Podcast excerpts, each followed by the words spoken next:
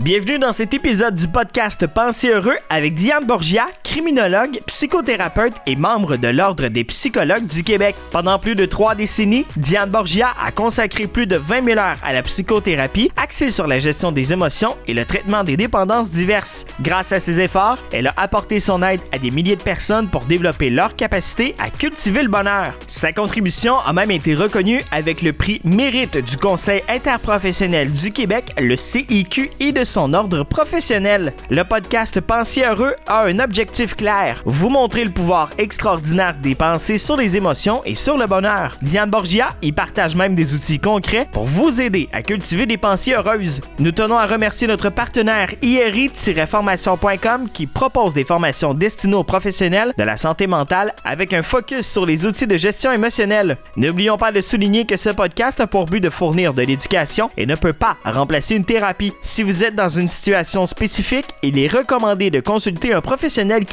Nous espérons que cet épisode vous apportera de nouvelles perspectives. Bonne écoute! C'est l'heure d'accueillir Diane Borgia, qui est criminologue, psychothérapeute, auteure, conférencière et formatrice, et qui a un site Internet également parce qu'elle nous partage tellement de, belles, de bien belles choses. Bonjour Diane. Bonjour Michel. Diane, parlez-nous un petit peu de votre site Internet avant qu'on commence notre sujet du jour. Bien, en fait, euh, mon site euh, qui est facile à trouver, www.dianeborgia.com. Vous allez trouver dans ce site euh, beaucoup d'informations euh, concernant les émotions, les dépendances.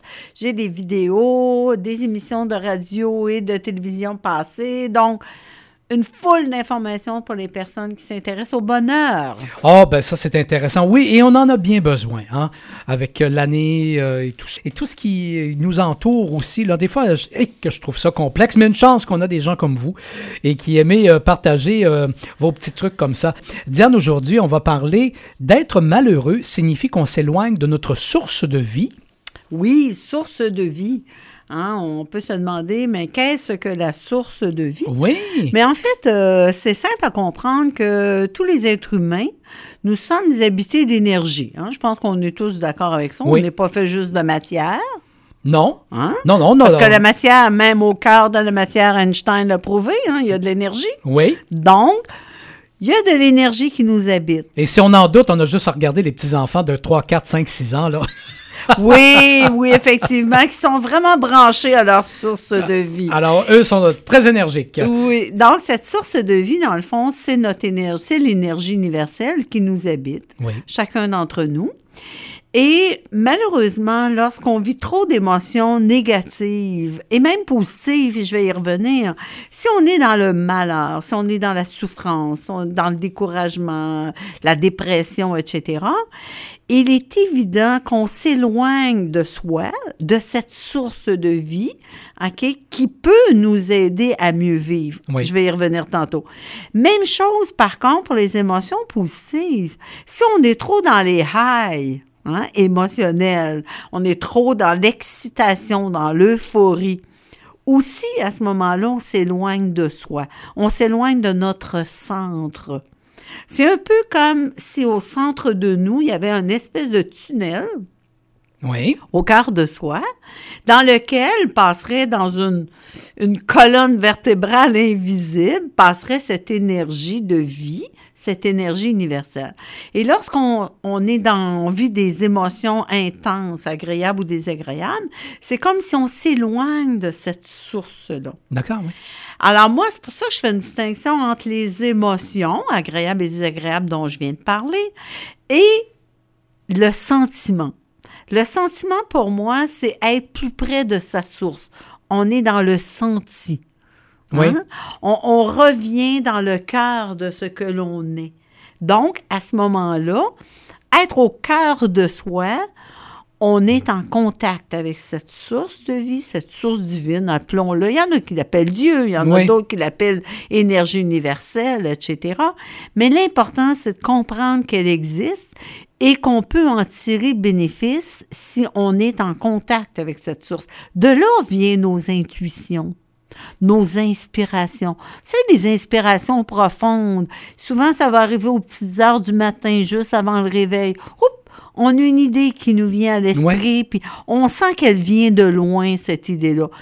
Ce segment est présenté par l'Institut Émotivo-Rationnel International. L'Institut offre des formations accréditées par plusieurs ordres professionnels dans le domaine de la gestion émotionnelle. Pour en savoir plus, rendez-vous sur le site iri-formation.com. Ça va arriver aux petites heures du matin, juste avant le réveil, oups, on a une idée qui nous vient à l'esprit, puis on sent qu'elle vient de loin, cette idée-là.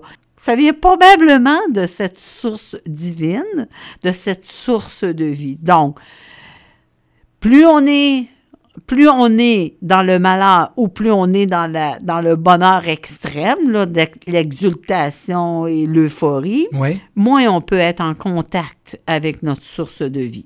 Est-ce que, Diane, avec le rythme de vie qu'on a, avec, euh, et je reviens souvent là-dessus, les technologies qui sont de plus omniprésentes dans notre vie, euh, on, entend parler de toutes sortes d'histoires d'horreur, j'ai l'impression qu'on est, mais vraiment là, actuellement, euh, on vit dans, carrément dans un autre stade et on est comme très, très loin de cette source euh, de vie que vous nous parlez. Mais plus on est, plus on est dans l'action, plus on est dans l'activité, moins on est dans le calme, moins on est dans le retrait. Ben, et effectivement, plus on s'éloigne de ce qu'on est vraiment. Parce que qui on est vraiment, on, on est cette source qui nous habite. Donc, de là, il faut vraiment s'arrêter, prendre du temps pour soi, euh, ne serait-ce que, tu sais, 10, euh, 15 minutes euh, avant, avant d'aller au lit, tu sais, d'aller prendre une marche, de se recueillir, faire une lecture paisible, écouter de la, de la musique, mais de la musique en douceur, des musiques classiques sont souvent adorables pour nous aider à revenir et prendre conscience, contact en fait avec cette source cette source qui est en nous. Oui, et euh, c'est intéressant ce que vous dites. Et en même temps, je me dis, mais est-ce que euh, les gens sont, sont capables aujourd'hui de, de, faire ça? Parce que euh, s'arrêter, c'est comme si on, on, avait de la culpabilité, c'est comme si on, si on prend du temps pour soi, c'est comme si, ben là, on peut pas en prendre pour les autres, on peut pas en prendre pour nos enfants, on peut pas en prendre pour nos amis. Et il y a, y a, tout le, le, phénomène du petit téléphone, hein? l'instantanéité aujourd'hui, il faut être disponible euh, aujourd'hui, maintenant, là, il faut être disponible, même si on est en train de faire notre épicerie, même si on est en train de jouer avec les enfants, même si on est au cinéma, on est en train de faire une, activité, il y a toujours le téléphone qui va mm. sonner parce qu'on a comme cette obligation maintenant de vivre dans, dans l'instantanéité. Évidemment que nous sommes sollicités comme jamais, je pense, dans les siècles passés. L'être humain n'a été autant sollicité que dans notre siècle. Évidemment, de toutes parts, nous sommes sollicités.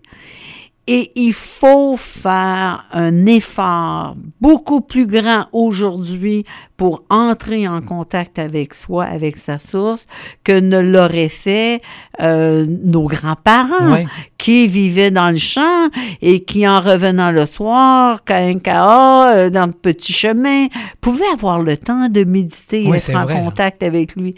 Évidemment, ça prend de, de, une force, une, ça prend de l'énergie, mais il faut le vouloir. Il faut vraiment considérer que c'est important et comme on sait que notre bien-être, autant physique que mental, que spirituel, qu'émotionnel, tient au fait d'être en contact avec notre source de vie, ben, je pense que ça donne à voir qu'il est important, donc avantageux de prendre du temps pour soi et d'entrer en contact. Il y, a, il y, a, une très belle, il y a une très belle salutation d'ailleurs que j'ai mis dans mon livre qui dit Namasté.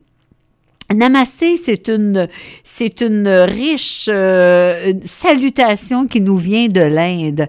Et Namasté veut dire, en fait, je salue le divin en toi.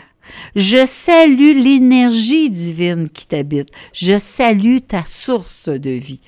Donc, je m'adresse à toi pas seulement en tant que personne visible, mais je m'adresse à toi en tant que personne d'énergie qui t'habite. Donc, je trouve que c'est une très belle symbolique, une très belle symbolique pour justement reconnaître que ça existe et qu'il faut y porter attention. Diane Borgia, on va se laisser là-dessus. Merci beaucoup. On va se reparler de la semaine prochaine et on va parler, attention, les risques liés au positivisme. Oui, il y a des risques. Il y a des risques. Ah, ouais. oui. on en parle la semaine prochaine. Merci beaucoup. Au plaisir. Au revoir. Au revoir.